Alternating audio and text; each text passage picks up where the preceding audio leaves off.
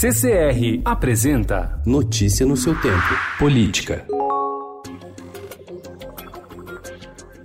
O senador Flávio Bolsonaro reagiu ontem à investigação sobre um suposto esquema de rachadinha em seu antigo gabinete na Assembleia Legislativa do Rio de Janeiro, com críticas ao juiz Flávio Itabaiana Nicolau, responsável pelo caso, e provocações aos promotores e ao governador do Rio de Janeiro, Wilson Witzel. Não tinha que estar nada sendo feito por esse juiz, mas vamos tomar as providências.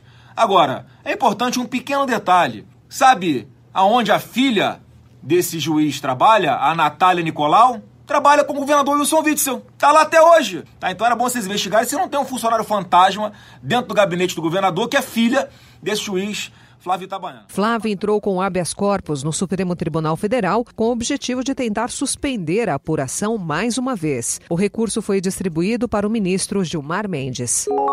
O advogado Paulo Klein, que representava Fabrício Queiroz, deixou o caso ontem, um dia depois do ex-assessor parlamentar ser alvo de buscas e apreensões no inquérito que apura suposto esquema de rachadinhas no gabinete do então deputado estadual e hoje senador Flávio Bolsonaro na Assembleia Legislativa do Rio de Janeiro. Ao Estadão, Klein repetiu o motivo da saída, mas não quis dar detalhes. O advogado assumiu a defesa da família Queiroz no dia 18 de dezembro do ano passado, 12 dias após a revelação da investigação pelo Estadão. Mais cedo, Klein afirmou que o Ministério Público distorce os repasses de 2 milhões de reais registrados na conta de Queiroz. Segundo a promotoria, o ex-assessor teria recebido 2 milhões 62 mil 360 reais e 52 centavos por meio de 483 depósitos feitos por assessores subordinados ou indicados por Flávio Bolsonaro.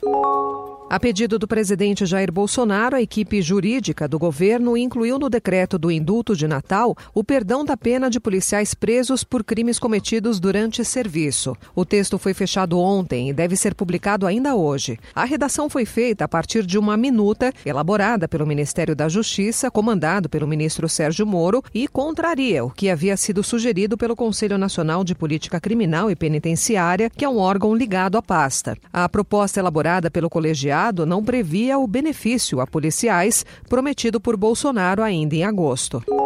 Ministro da Casa Civil, Onix Lorenzoni, afirmou não ver chances de um candidato do centro vencer a próxima eleição presidencial em 2022. Abre aspas, não tem espaço para um muro, nem para o PSDB e o MDB ficarem flutuando aí, fecha aspas, disse ele em entrevista ao Estadão. Filiado ao DEM, Onix prevê uma nova disputa polarizada entre a direita e a esquerda, mas com muitas mudanças no quadro partidário até lá. Deputado licenciado, ele considerou maluquice os rumores de que será alvo de uma reforma ministerial. Notícia no seu tempo. Oferecimento CCR